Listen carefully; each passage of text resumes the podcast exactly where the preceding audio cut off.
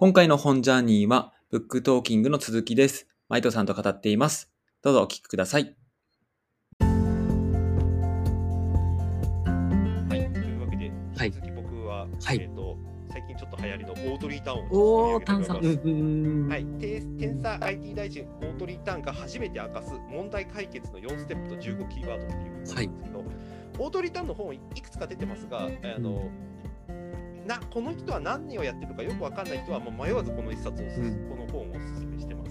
うん。いや、やっぱこの人すごいなと思いました。うん。この人はえ何度読んでもこの人のバランス感覚は本当にすごいと。へえ。というのは思ってて、で、ちょっと後でもしかしたら紹介するかもしれないですけれども、あの最近の今後民主主義とか資本主義どうしていこうかっていう話の時に、はい。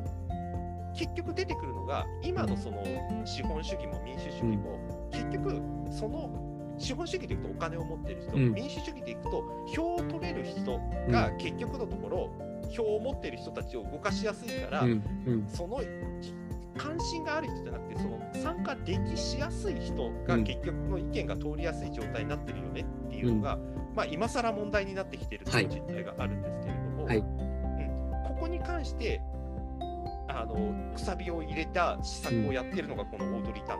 へえ。ありますこのこの人のは本当にコロナの時にすごく如実に出ましたけれども、コロナの時にすごくね、知名度が上がりましたもんね。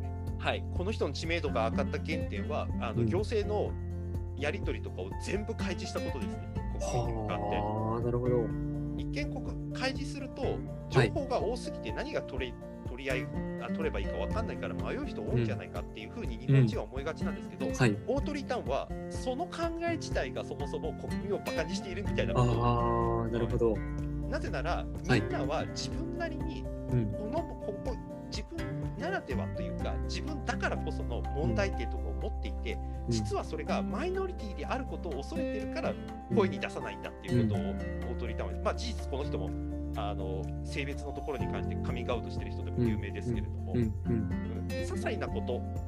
なんでもここは問題だっていうことを言ったことで、うん。あ言われてみればってなってそれが、ああの、うん。なんていうかなさざ波になって大きな波になってってことがあり得る世の中にもなってる、インターネットなんかがまさにそうですけども、うん。で、も波起きないよね、うん。波起きないのなんでかっていうと情報が全て開示されているっていう条件をうん。持ってる人が出さないからだっていうことをオードリー・タンが考えているという状態です。だから持っている情報を全て開示する。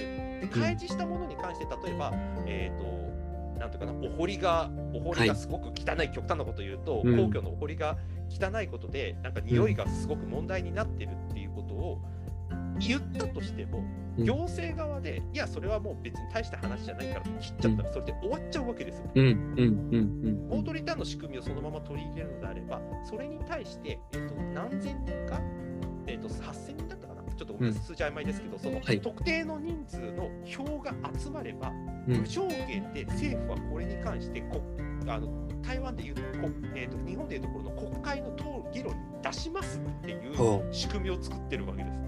う。ほう。なるほど。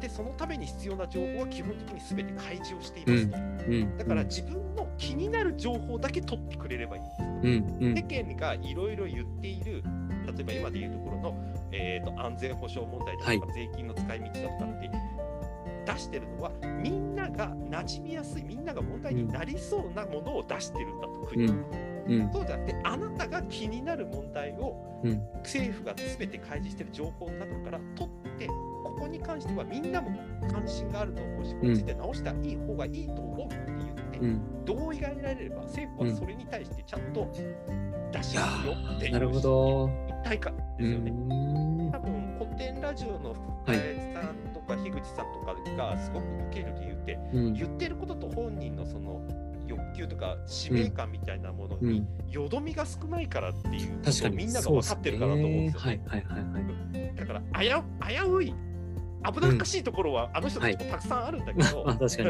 はい、そこに関して共感できる共鳴できるところがあるのはここの、はいある意味の一貫性がすごく強いことだと思ってて、オートリターンのやってることも一貫してるんですよ。うん。全部出してるから、はい。出したものに関してあなたたちが応じてくれれば僕たちは全て答えるよっていうの仕組みで見せてるっていう、うん。この素晴らしさ。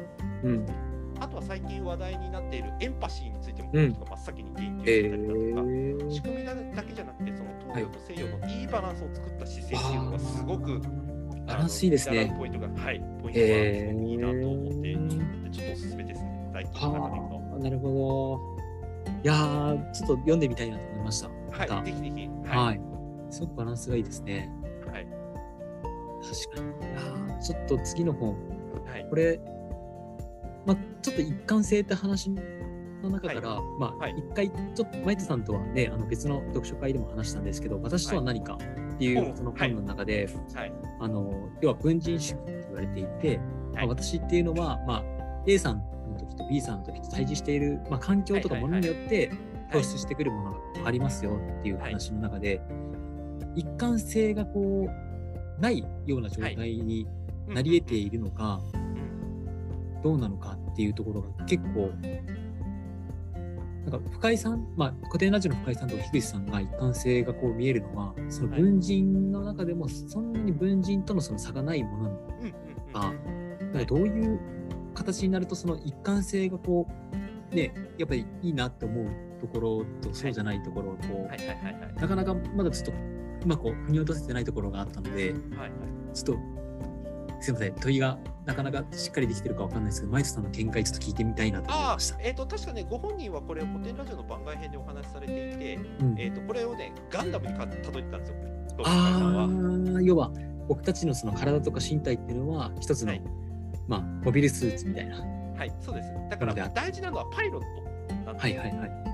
アムロが乗れば、うんあのザクでも多分それなりに強くなるし、なるほど。逆に一般兵がガンダム乗ってもアムロほどの性能は出せない。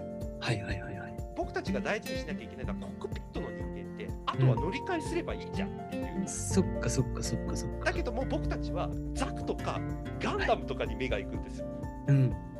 確かに。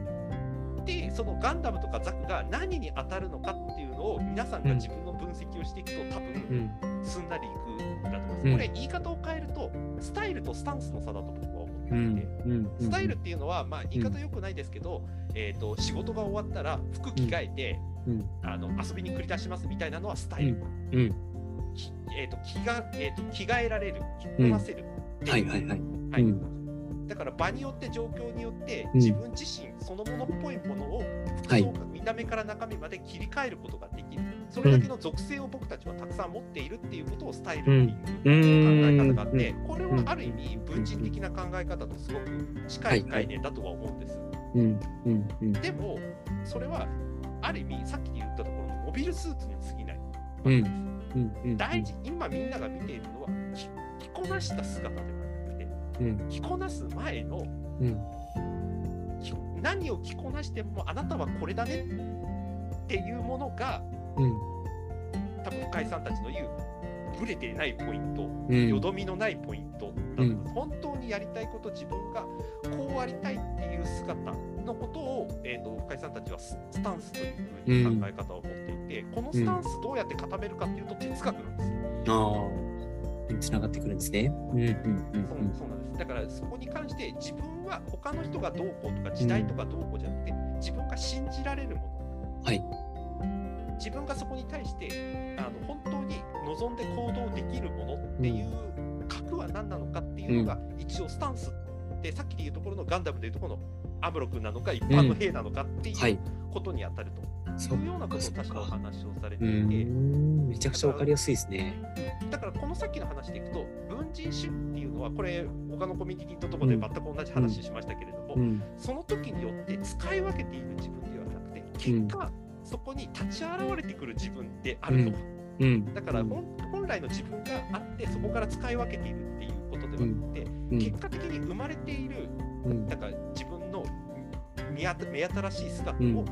後で自分が振り返ってこういう一面があったねっていうことをうん。積み重ねていった結果生まれているものでしかないってう。いうんのが本来の自分の考え方なんじゃないかっていう話を確か、その時のコミュニティの方も確かお話をされてて、僕も全く同意見なんですよね。だから結果そこにぶれないもの変わらないものみたいなものを自分がキャッチアップしていった結果生まれているのがさっきのガンダムでいうところの一般兵なのかアムロなのかみたいなところで、それ以外のものは乗り乗り換えりゃいいじゃんみたいな、はい、い。うことなんだろうなと僕は思って。います。確かに。なのでまあスタンスイコールこう、まあ、2B の部分にももしかしたら当てはまるかもしれないですし、はい、あるってことですね。確かにで軍人って言っても、まあ、確かにその、ね、状況によって見せるところこう違ったとしてもでも結構根本的に何かこうブレてるかどうかっていうとそこまでの大きなねあの帰りみたいなものはそんなにないですもんね多分ね。ないしそれがないと思ってたにもかかわらず、うん、人から違う評価を受けたことに関して、うん、いやあの時はこういう立ち振る舞いをするしかなかったんだって自分で覚えれば、はい、そこの帰りの中にやっぱり個性とか、うん、か生まれてきているはずなんですよ。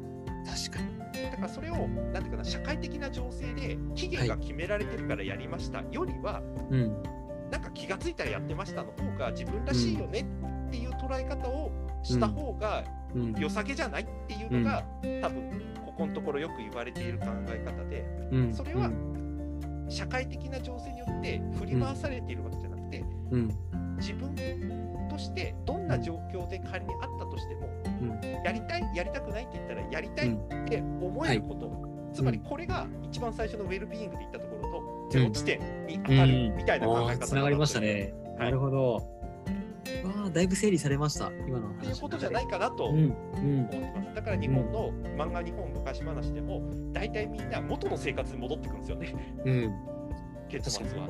最終的にそうですね。なんかどの映画を見でも結構「スター・ウォーズ」もそうですし「指輪物語」でも最終的に戻りますよね故郷にね。故郷に戻ってきます。ところが西洋の例えばシンデレラとかそういう作品のものは上に上がっていきますよね。あ本当だ。悪いのを倒して自分が上に行きますよね。この差は確かに。多分。そうですね。どっちがいい悪いってことじゃなくて、日本人がどっちがしっくりきてるかっていう話ですけどね。はい、確かに確かに。いう話らしいですよ。はい。原点は、ここはちょっと深掘りしたいな、やっぱり。またちょっとこれは。やってみたい話題です、しばらく。はい。わあ、これは、ね、今年1年、あと半年もないですけど、かける、はい意義ありそうですね。そうですね。はい。そんな気がしてます。ありがとうございます。では、マイトさん。はい。僕はじゃあ、今の原点っていう話で、うん、ちょっと森本千恵さん、アイディアが生まれる一歩手前の大事な話。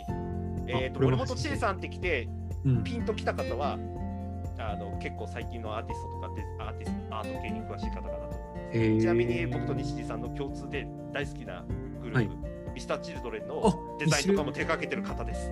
マジですか？うわ、はい、ちょっと興奮しますね。僕知らなかったです、はい、この方。はい。えっ、ー、と、25周、あの、最近ベストアルバム出しましたけど、はいはいはい、ベストアルバムのカバービジュアルを手掛けたのも森本さんだし、うん、あの、キングダム2の映画の生きろの、あの、PV やったのも森本さんです、はい、なんと、僕はそれを知らなかったので、これはもう、マストバイブックですね、はい、ちょっと前の本で、最近い。ろんなところでまた森本さんいろいろインタビューかけすけれども、はい、うん、この方、なんていうのかな、うんと、さっきの、えーにま、漫画日本昔話の話とかがありましたけれども、うん、この人のデザインっていうのは、どちらかというと、えーと、よどみとかをなるべく減らしたものまで一回消化して別の形に変換するみたいなデザインがものすごくうまい方です。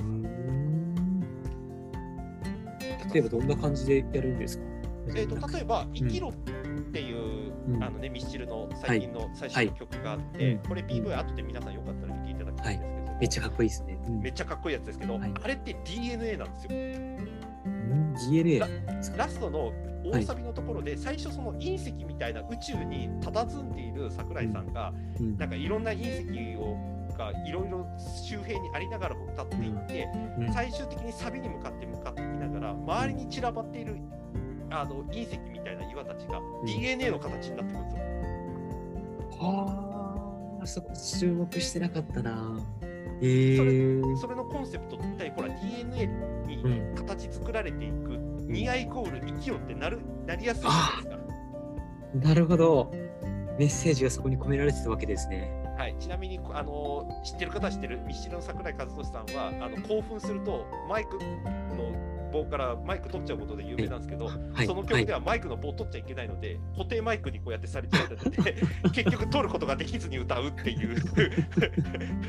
その興奮をこう物理的に難しい時代になってね。はい、もうもうむしろえー。取らせないマイクになってるっていうめっちゃ面白いエピソードがありますけど。うんっていうのもあるし、はい。他のやつもぜひよかったら見ていただきたい、あとスーパーマーケットファンタジーとかのうん。カバービジュアルとかもそうですね、ああの曲のポップさとなんだろうこうね曲に合った感じの、はいい、い。ですよね。はい。で他にもいろんなアーティストの方のデザインとかを手掛けられている方でもあるんですけれども、うん。でこの方はのそのなんか人生観みたいなものがはい。いろいろあるんですが、この人のそこの一つ象徴しているタイトルがまさに今は回言ったこと、アイディアが生まれる一歩手前、うんこさっきの哲学の門前じゃないですけれども、うん生まれた結果のところだけ捉えるんじゃなくてその手前のところにある状態みたいなところを、うんすごく大事にされているっていうお話が結構ポイントかなって僕は読んでて思ってはいる、うんうんうんうんあそこに着目するってねちょっともう実の間が出てたりとかしてるじゃないですか。はいはいはいはい、そうねですよね。はい。そこに重要視をしてじっくり見つめるみたいなことが、はい。その、ね、プロセスの中で、まあ、本の中で書かれているっていうのはとても興味深いですね。そうですね。さっきあの不自由さがうん。もしかしたらあの日本の哲学のもはい。しかしたらキーワードかもみたいな話をされてたかと思うんですけれども、うん。不自由さってだ早くその不自由さから抜け出したい解放されたい自由になりたいっていうキーワードがその後出そうな感じがありますけど、うんうん。裏へ返すとこの均衡のバランスの中からやっぱりクリエイティブなものってやっぱり生まれやすいはずなんですうん。本来は。なぜかというと、その制限があるところからクリエイティブ、新しいデザインが生まれたら、新しい概念が生まれるっていうのは、もう世界の歴史見れば明らかで、はい、うん。だから人間は自由を求める反面、不自由さに行った方がいいっていう両方の側面がある。ところであるわけですじゃあ、その不自由さに自ら望んで飛び込めるか。うんっていうところが、多分仏教でいうとこの自由と自在の概念だと僕は思うんあです来ました。けれども、うんうんうん。はい。このそれと似たようなポイントで、はい。でも、その不純物というか、その、うん。なるべくよどみの少ない状態でうん。そのか何かが出る一歩手前の状態に至れるかどうかうんっていう話だと僕はこの本を読んで捉えてはいて、でちなみにあの余談ですけど森本はい。一平さんはそのミスター・チズドレンの道中の話しちゃいますうんけど、うん。一番いいところはこのよどみがない状態だっていうのがやっぱりすごくてミスチルみたいなアートディレクターになりたいってご本人は他のあの最近の雑誌でコメントされてましたけど、うん。まさにそれを自分ご自身も意識されているのをなんとなく感じる一方、うわーこれはミスチルファンがもうね呼ばれてない方は必読ですね。読んでいただきたいですし、はい。なんかその自分ってなんだろうとか、うん。そのあの人はすごくいいデザイン作ってすごいなとか、うんそういう前段階のところにやっぱり皆さんも僕も世の中でいろんなクリエイティブなことやってる人も、うんその状態に行くことができればみんな同じ路線でやっぱり歩んでいけるそんな希望もなんか感じさせるエピソードです。いいですね。まあ、ある種、ね、さっきの門前にも近いなんか、はいイメージが僕の中には湧いてきました。そうなんですあの人は前に行ってるとあの人は上にいるんじゃなくてうん、意外と同じとこ歩いてるかもよみたいなことをやっぱり思わせてくれる、そうですね。いやそういう一冊ーでした。はいなんだろう、今年ちょっと積んどく終わらないかもしれないなとね。思ってきちゃいました。はい、そうなんですよ。これでまだ出てますからね、この後注目されねえ、はいい、やー、どんな作品が出るのかなと思いながら、ちょっと次のはい方に、行あすいません、お。願いします。はい、はい。ちょっと思考を変えて、はい、はいこち。らの、ああ、これちょっと光があれですね。ちょっともうタイトル読みますね。はい、本を読めなくなった人のための読書論。若松英介さん。はい。若松さん。はい、は。はいい。はい。はい。この方が、まああのまあ、本を読めなくなった人のためのっていう、まあ、タイトルなので、まあ、どういうふうになるとこう人って本を読めなくなるんだろうかみたいなところから、結構こう、うん、あの僕自身も割と仕事がこう忙しくなったりとか、まあ今まで1日1冊ぐらい読めてたのになんか最近本は開くけど読めないんだよなって思う時に出会った本で、まあ、非常になんかそのあたりの心境の変化とかを丁寧に書かれてて面白いなっていうふうに思ってました。なるほどう。ん、ちなみにマイトさんははい。本本なんかちょっと読めないなみたいな期間とかあったりするんですか、ありましたよ。今年もう2回ぐらいありましたよ。へえあの毎年1回か2回はやっぱり起きます。マイトさんでも起きるんですね。あ、起きます起きます。普通に起きます起きます。そっかもうなんか常に読んでいるもうイメージだったので。えっ、と、なんていうのかな。文字面を追っかけることは多分うん年中通してやってはいるんですけど、うんうんあなんか読めてるなーっていううんなんかその見識深められたりなんかうん。とちゃんとこの本の著者の意図うんに近いところに多分近づけたなとかっていう感触を得られる期間っていうのはやっぱ1年の中でそんなたくさんないですよ。あなんかちょっと自信に自信につながるっていうか、はい僕もですねやっぱりねあのあ今めちゃくちゃ来てるなそれこそこの前あの紹介してもらったはい、あの情報管世界、あーはいはいはいはいははいい。あの本を最初に手に取って読んだ時って、はいもう全然管世界なんだろうみたいなところ全然はい入り口のところからもダメだったんですけどはいはい。最近読んでみたらめちゃくちゃ入ってくるんですよね。ああですよね。はい。はいはい。これ何だろうみたいな。そんなにね、3ヶ月とか 4, か4ヶ月ぐらいしか期間空いてないのに、はい。明らかにこう入ってき方が違うってうんいう状態っていうのは、やっぱりこう読める状態っていうのもあるし、なんか文脈として自分自身の感度が高い状態なのかってところもあるかもしれないなと思いつつも、この差のうん文字面を追う状態と、はい一個一個がこう、血肉になっていくような感覚とっていうところが、はいなんか共通項みたいなものがあるのかなっていうところいやですね。あるいやきっとあると思います。うんはい。それはおそらく一発で読みこなせる本だったら、おそらく読まなくてもよかった確認事項の本だった可能性もやっぱりすごいあるし、はいはいはい。読みこなせた方よかった。俺それこそさっきの話でいくと門前に来てるぞっていう。普普通に通過しちゃったそうだったら門があったかどうかもわかんないじゃないですか。そうですね。確門前かに。に来たよっていう。はい。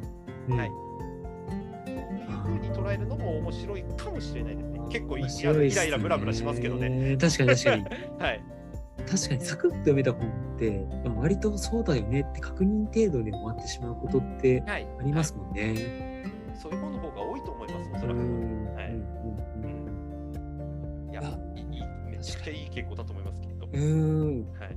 まあ、なんかいい、いい状態に来てたんだなっていうね。はい。うんもし。かしたらそうかもしれないっていう。捉え方が、はい、はいできるようになりました。はい。